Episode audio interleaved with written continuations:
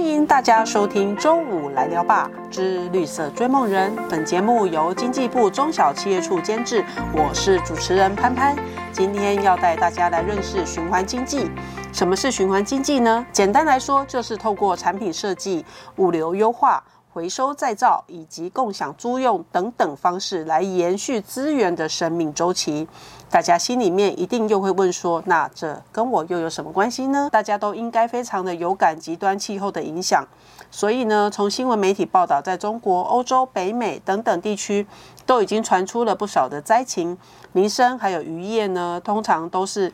首当其冲，而且完全的第一第一时间就影响到经济还有生态发展。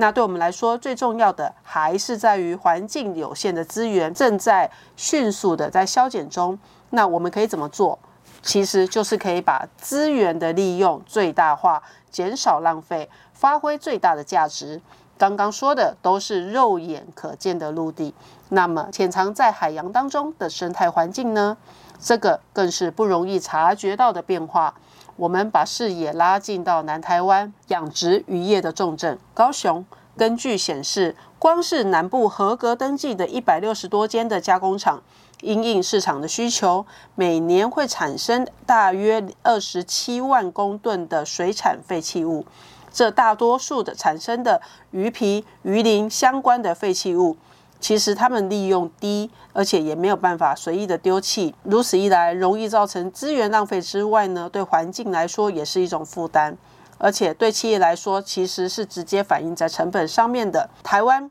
却有很聪明的企业，把这一些副产物再制成冰淇淋。好的，我们今天话不多说，来邀请到爱丽儿食品生技有限公司的负责人黄品汉先生来为大家介绍一下。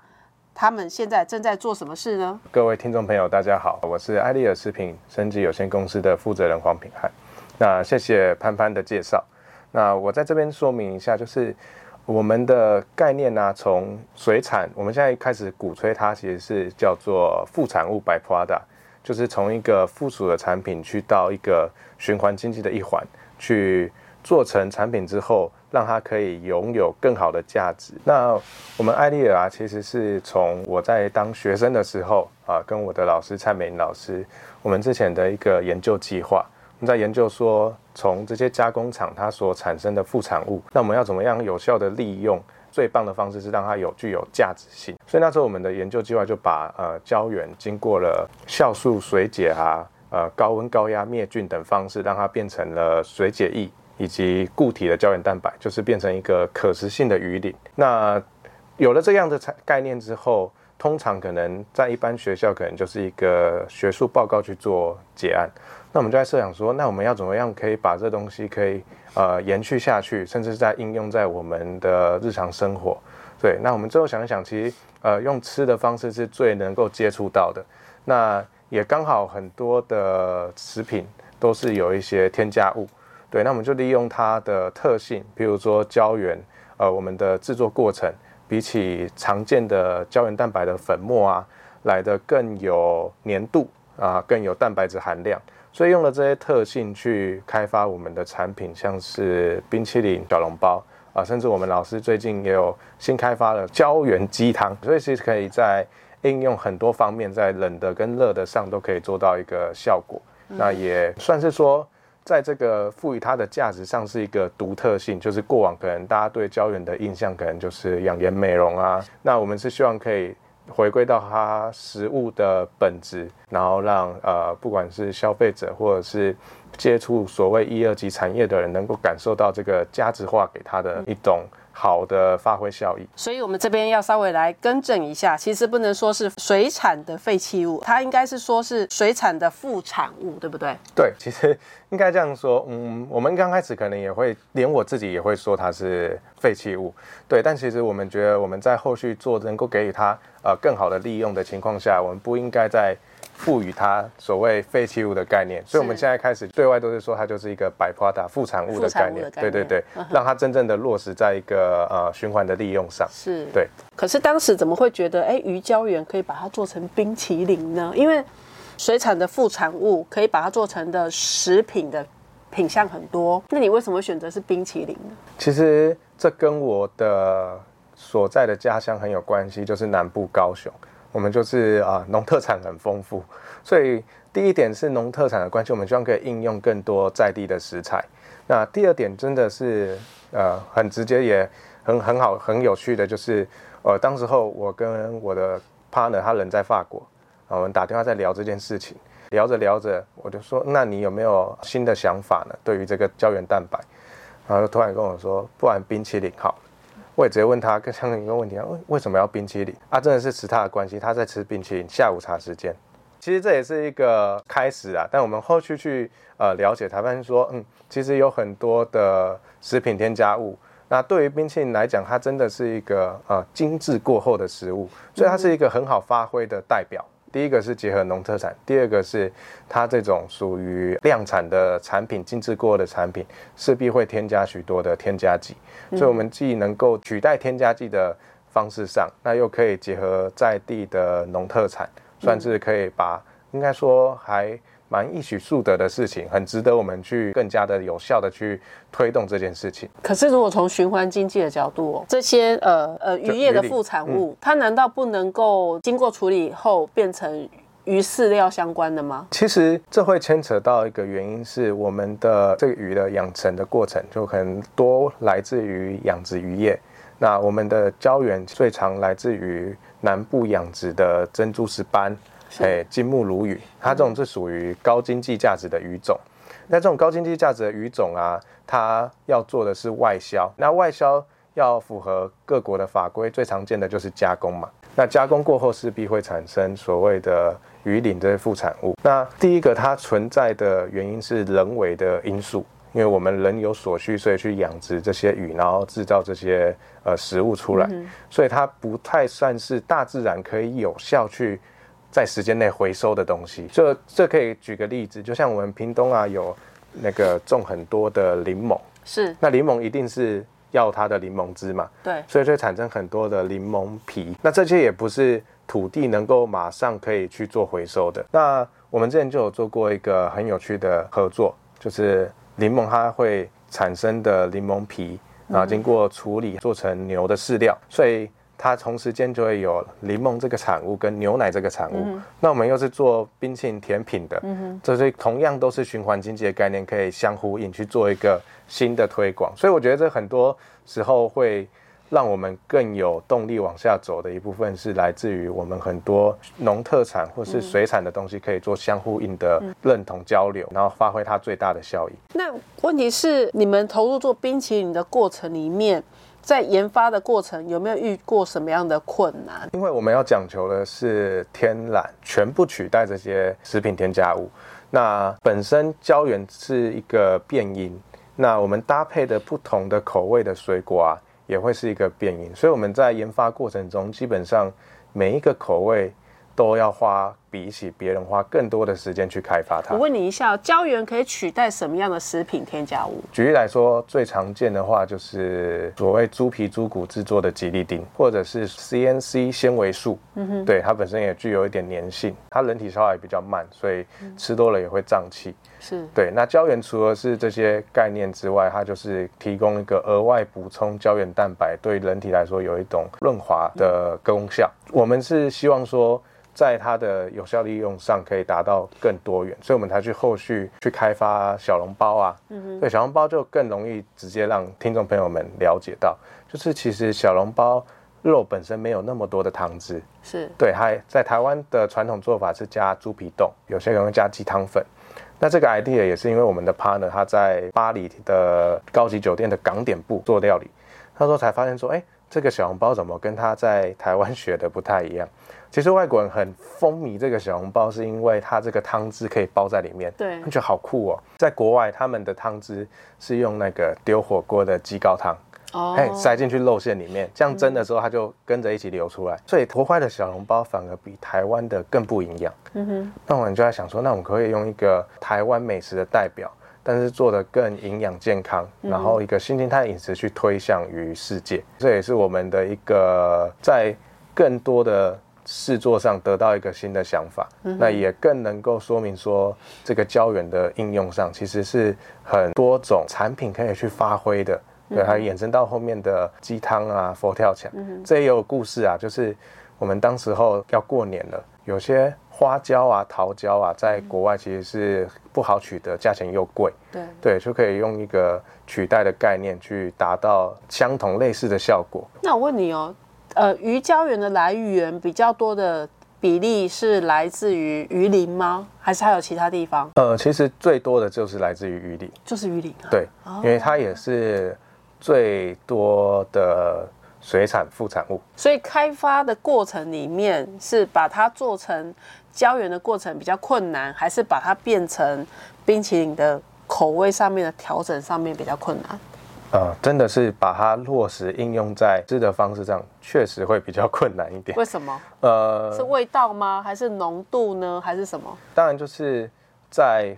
完成它取代的效果，又不影响口味，哎、不影响口感，然后可以跟各种的水果做搭配。那光这一点就是有很多种试验的方式。嗯哼，我也也不排除去探索它未来在更多料理上的可能。就是那我另外发现一个问题，你们其实已经走向海外了，对不对？呃，对，对，我们呃有很多种面向。是第一个就是包含说我们在胶原的技术方面，所以我们可以去链接到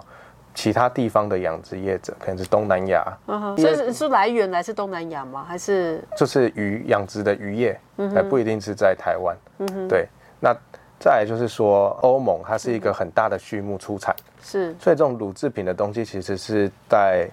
欧盟是很难进来的。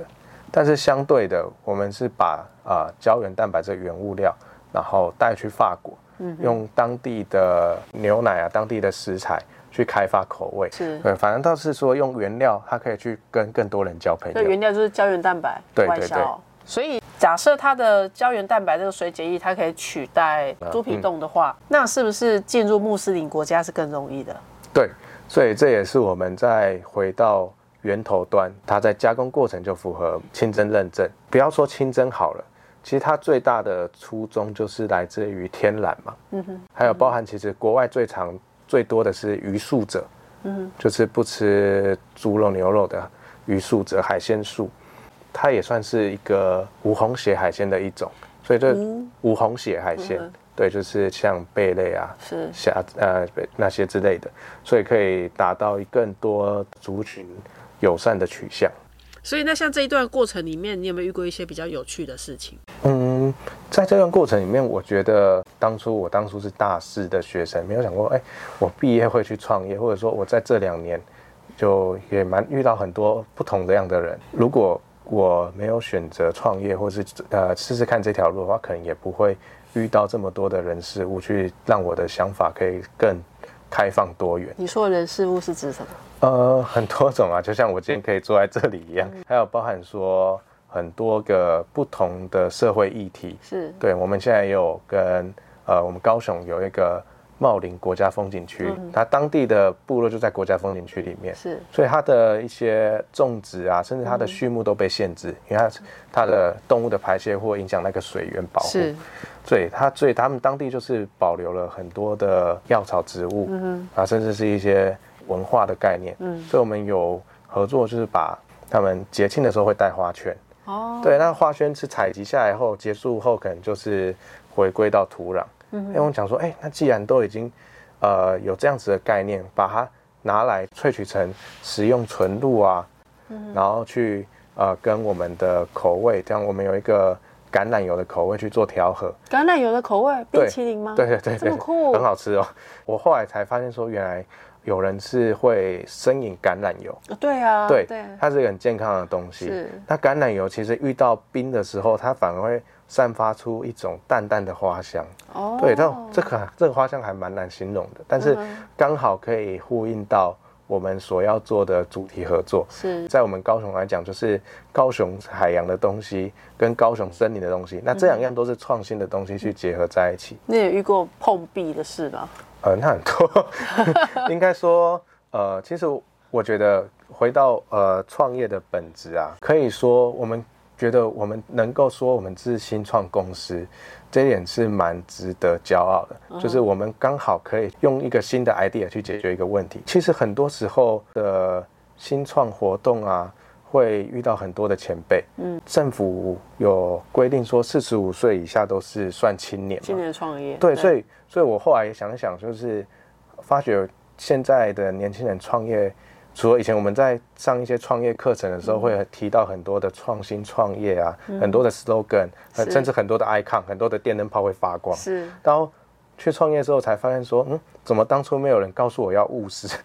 当当初没有人告诉我这些，然后才去觉得，其实现在做这样子的创业啊，其实还多了一份忍耐吧。嗯。嗯，我觉得算是说，经过这两年，比较多的是个心态的转换。嗯，那你你在创业这两年来，中途有想要放弃过吗？应该是说，呃，很多时候会想说，要不要要做一个停损点，是或者是说会走到这一步，在想说，可是这时候放弃好像有点不太值得，或者是说这一路走来有那么多人的鼓励，对啊，你这时候说，嗯，那我要先休息一下，那好像也不太适合，所以有一部分真的是一个转念，就是哎，我曾经啊、做过教育部的计划。嗯，那我可以转个念去帮助别人去做教育部的计划，嗯，我们可以一起共好，嗯，对，那一路上去增加更多的伙合作伙伴，嗯那也有感谢像我们高科大学校啊、育成中心啊、海洋科技发展处以及我的老师赞美老师的一路上呃鼓鼓励跟辅导，让我们去慢慢的去跟他走下去。可是老师可不没有办法教你怎么做生意哦。对，但是我觉得很多时候回归到做生意的当下，对，蛮多时候是你能不能够坚持住你想要做的事情。是。那你的呃坚持是什么？我我的坚持是，我觉得要把所做的事情变得有意义。其实我们在创业的期间，最常遇遇面临到问题是说，嗯那你说胶原蛋白既然有这么多的利用，那你要不要原料卖给我？其实卖原料我很轻松啊，但是做这个情况下，假设有 A 跟你买原料、b 也跟你买原料，那他们要彼此竞争的情况下，又不会回到我们的初衷的议题，可能就是以大家你加五 D，他加三 D 啊，这个这不这可能过个一两年之后，大家觉得哎没戏唱了，这个议题可能是水解就结束了。液吗对啊对啊，？OK，可是你卖国外是卖水解液不是吗但是国外是来自于我们有合作关系，？OK，呃，譬如说今天在当地开发这口味，那呃法国的天气会比我们再快个三个月到一季，所以他们现在做的这个口味研发，我们可以衔接到我们这个冬天的时候就可以推出来。那在台湾的话，也蛮多人就是询问这种原料的问题，所以我也想说，我们要怎么样把它延续下去？我觉得这点蛮重要的。所以你们坚持一定要做末端产品，而不是只是卖技术原料这样子吗？应该是说，我们坚持在这些步骤上，除了合作以外，是可以一起达到呃所谓的目标。那你们创业这两年来，怎么让人家知道你？你做哪些推广的事情？然后你们都怎么做？你们的策略是什么？刚开始的时候啊，也面临到一个很大的碰壁点，就是我们可能一刚开始做出来的产品，我们希望可以让大家试吃，就在校园推广。结果呃，疫情的开始，哎，学校也不准让你玩，不准让你去推广试吃啊等等的概念。大家开始转成线上，或者是说宅宅配到府的使用方式，所以就有一种改变的模式嘛。所以又是又等于说，呃、又又加购了包装机啊，又加购了什么打印机等等去去推广，所以算是有随着环境在做改变。所以你们本来是走线下的销售，后来是因为疫情才开始走线上吗？对，就是一刚开始的设想没有想的那么多，想说哎，我们就可以做出来推广，然后譬如说哎，这个这个全装它盛产了什么样的水果，是。我们我们都到那个现场去去应用它去制作，那这也是这也是我们的一个去合作推广的方式，对，那或者是说呃，我们学校有厨艺教室，我们用呃厨艺课程的概念去做推广。也有想过，就是呃，我们所做出来的研发带去国外去做推广，所以就是很多种面向。应该是二十二岁创业的时候，也没什么资源，嗯啊，没什么资源，其实会让你有点不知所措，就是甚至没什么想法。那想说啊，那我们就朝各种方面都去尝试看看。对，那也希望说未来的情况下，像我们现在有跟甜点店合作，现场去贩售啊，或者是说，呃，你们人到现场还是供货在甜点店，让甜点店贩售？对，就是都有哎、然后有一些我们都有去参加一些新创展啊，或者社会创新的议题。对，其实我们想要链接的层面有很多。刚刚说的上游端嘛，那在末端的时候，我们一开始也没有想的那么的广泛，是后来去接触一些展览，我才发现，嗯，其实有很多个议题发挥。譬如说冰淇淋或小笼包，它其实它的客群可能是女性啊，或亲子家庭，对，它就会跟很多个公司，可能是经纪公司或者是唱片公司，他们。的客群也是以女性跟亲子家庭为主，然后是可以用从客群去做合作，嗯。啊，或者是说，嗯，我们也想要推我们的呃鸡汤啊佛跳墙，那它比较偏向是属于大饭店有那种大厨房去做年菜的方式，嗯，那这可能又是另外一种呃跟当地饭店做的一个或餐厅做一个合作方式。鸡汤跟佛跳墙，可是用你们家的水解液，对，就是一个胶，就是用它胶质的概念，对，所以是可以。去后续末端是可以做很多个不一样的发挥出来。嗯哼，嗯嗯哼，所以你们接下来希望它可以有更多的应用面。对，只是目前就是以冰淇淋跟小笼包为主。对，那你如何确保他们的这些副产物一定提供给你？然后再来就是对新创公司来说，哎，这些工厂他可以不理你哎，因为量你又不是跟他长期合作的客户。刚开始单呃订单也没有那么多，那你如何巩固这些关系，跟大家互动是怎么建立起来的？对，所以其实我也蛮感谢呃我的老师蔡美玲老师他的协助。那我也大概花了一年的时间，去把这些啊上中下游各个关系去呃巩固起来，达成一个有效的方式。嗯，对。那其实呃不瞒你说，像我们这种创业的构想完整之后，会有很多个。等于说我们把这个蓝图画好了，那并不会大家都开始有同一个目标。对啊，有可能会是我觉得这块我可以做，我觉得那块我可以做。那当然就是真的要花呃一定的时间去把这些呃概念关系去说呃，等于说是呃用时间还有说明去说，嗯，我们要这样子做，我们才有往下走的可能性，我们才可以把它做得更大。对啊，所以我也蛮庆幸我身边的。呃，伙伴们都能到后续，我们都有这样子的理念去把它执行，不管是对应呃上游啊，或是对应到我们学校的合作关系等等，就可以达到一个很有效的呃方式去利用它。对，工厂也是老师介绍的吗？嗯，那中间这两年都没换过工厂吗？没有，因为我们呃应该说，嗯，这样子的技术的合作方式是工厂本身也受用的。OK，第一个是它。自己要处理它鱼鳞的问题嘛？是，对它产生的鱼鳞，它没办法在呃，不可能说直接丢到海里面，它没办法有效的去回收它。是，所以它第一个要处理它这个问题，我们也是同样在帮他解决这样子的问题。对对对对对。可是冰淇淋工厂呢，他会觉得哇，这是什么东西？我没有试过，我为什么要协助你研发？嗯，所以研呃研发端在我们这里没有错。不是，可是他他要去一不断的尝试啊，因为用的。呃，原物料跟他平常用的是不一样的。对啊，所以我以前不是长这样的，我以前比较瘦。哦，是这样，所以这职业灾害。所以我们是慢慢的是这样子，是就要慢慢的调整出最适合大众的接受程度。所以就蹲在工厂，就是就是一直跟工厂持续的去尝试就对了。嗯，我觉得这样讲好，就是我们一刚开始没想过说这样做下去，哎，我们。能不能吸引到人？是对，但事实证明是在这个过程中可以吸引到很多有兴趣的人，或者说很多呃，他可能是别的议题，但他也是他后来了解过才发现，哎，原来这议题是可以相呼应的，或者说这议题是可以合作的。嗯，对，这是我们觉得我们这一路走来啊，呃，除了是受人帮助以外，我觉得我们开始也有一点能力可以去帮助别人。那这个帮助别人。对我们来讲，在未来也我们也可以得到帮助。像你，这是帮助别人什么事情？譬如说，之前在参加一些 政府的活动，那可能就会呃，可能是不如意，或者是觉得嗯，我们还要再努力嘛。是。对，然后去山上散散心呢。散散心之后，哎，我就接触到啊，原住民的阿姨们，呃，都很大家都很单纯，然后想说，原来他们可能没有想过，呃，他们的。这些概念是可以被执行的。嗯，我觉得我们是有发挥到他们口中的概念做被执行的应用。嗯，对，就像呃，呃，鱼的加工厂可能没想过鱼鳞可以被这样子的执行，嗯，所以我们在完成一个呃被执行的概念。他们想说，哎、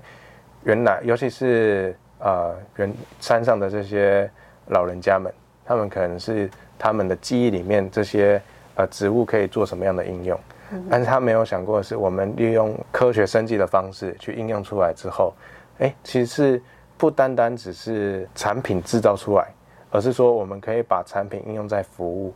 就是协助他们把他们想象中的东西变成真实的，对，就像我们现在的伙伴，他是做美容业者，是对，所以我们把呃这些植物的概念去做应用之后呢，它可以回馈在老人家的按摩保健上。哦，对，这又是一个，所以我觉得这种概念不一定是我们制作出来的东西回馈给谁，而是我们产生的服务也可以回馈在这个老人家提供这个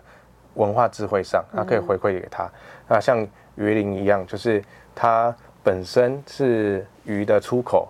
多少会受点影响。那我们是希望说可以达到一个价值化给他，就是说证明他这个加工过程，证明他的处理方式是可以让我们呃花时间成本去做成胶原蛋白，或者应用在冰淇淋上面。那这东西的好的呈现是可以回归到价值它的这个初级产业的东西也是好的。嗯对，所以我们希望是可以做到这样子的回馈。OK，我们谈了那么多，可是到最后我还没，我们还是不知道，哎，为什么你们公司要叫艾丽儿，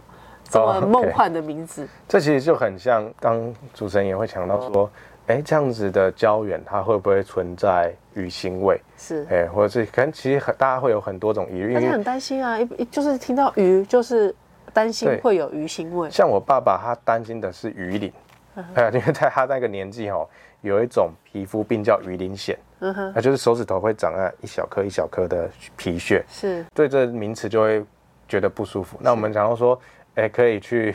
啊、让大家戒除掉鱼的概念，但是又可以回应到我们的产品，呃，想说，哎、那个小美人鱼的故事，然后跟小朋友都算是很喜爱一样，然后去把它接应起来。嗯对所以小美人鱼的名字就叫做艾丽儿。对啊，啊，小美人鱼是 Ariel 是 A 开头，哦那我们是一开头 OK，, 啊，但是一的部分就回到所谓的呃 ECO ESU，就是有一个、呃循环啊，有一个善、善意的一个概念去把它延伸下去。那你你现在，因为你现在在这个行业里面嘛，那你怎么看关于农农废或是跟吃有关的循环经济的看法？其实我觉得台湾真的是有很多个产物可以应用，只是我们以前没有花心力去抢到。像啊柠檬渣去做成牛的饲料，这点我就觉得很酷。嗯，对，因为牛有四个胃，它真的是做到某一个胃可以消化掉，这就很有发发挥的价值。嗯，那像鱼光鱼鳞的话就，我这认知就有做纤维的，对，那包含说呃很多的农产废弃物，凤梨也可以做纤维的纸张啊的应用，所以我觉得是台湾是有很多个呃一级产业或二级产业，那这种东西它是可以去找到它能够应用发挥的议题，那这也回到说现在在推动的产业六级化嘛，是一级、二级、三级可以把它呃加成起来。那这也也是我觉得未来我们在合作上面可以去探索更多属于台湾的水产副产物、农业副产物的一些嗯，算是开发它新的利用的价值。对。OK，今天的节目就在这里告一段落喽。谢谢爱丽儿生技有限公司的负责人品汉带来的分享。如果各位朋友对于这一次的节目有任何的回馈，都可以留言。最后呢，大家都可以直接搜寻“周五来聊吧”到脸书的粉丝专业来跟我们互动哦。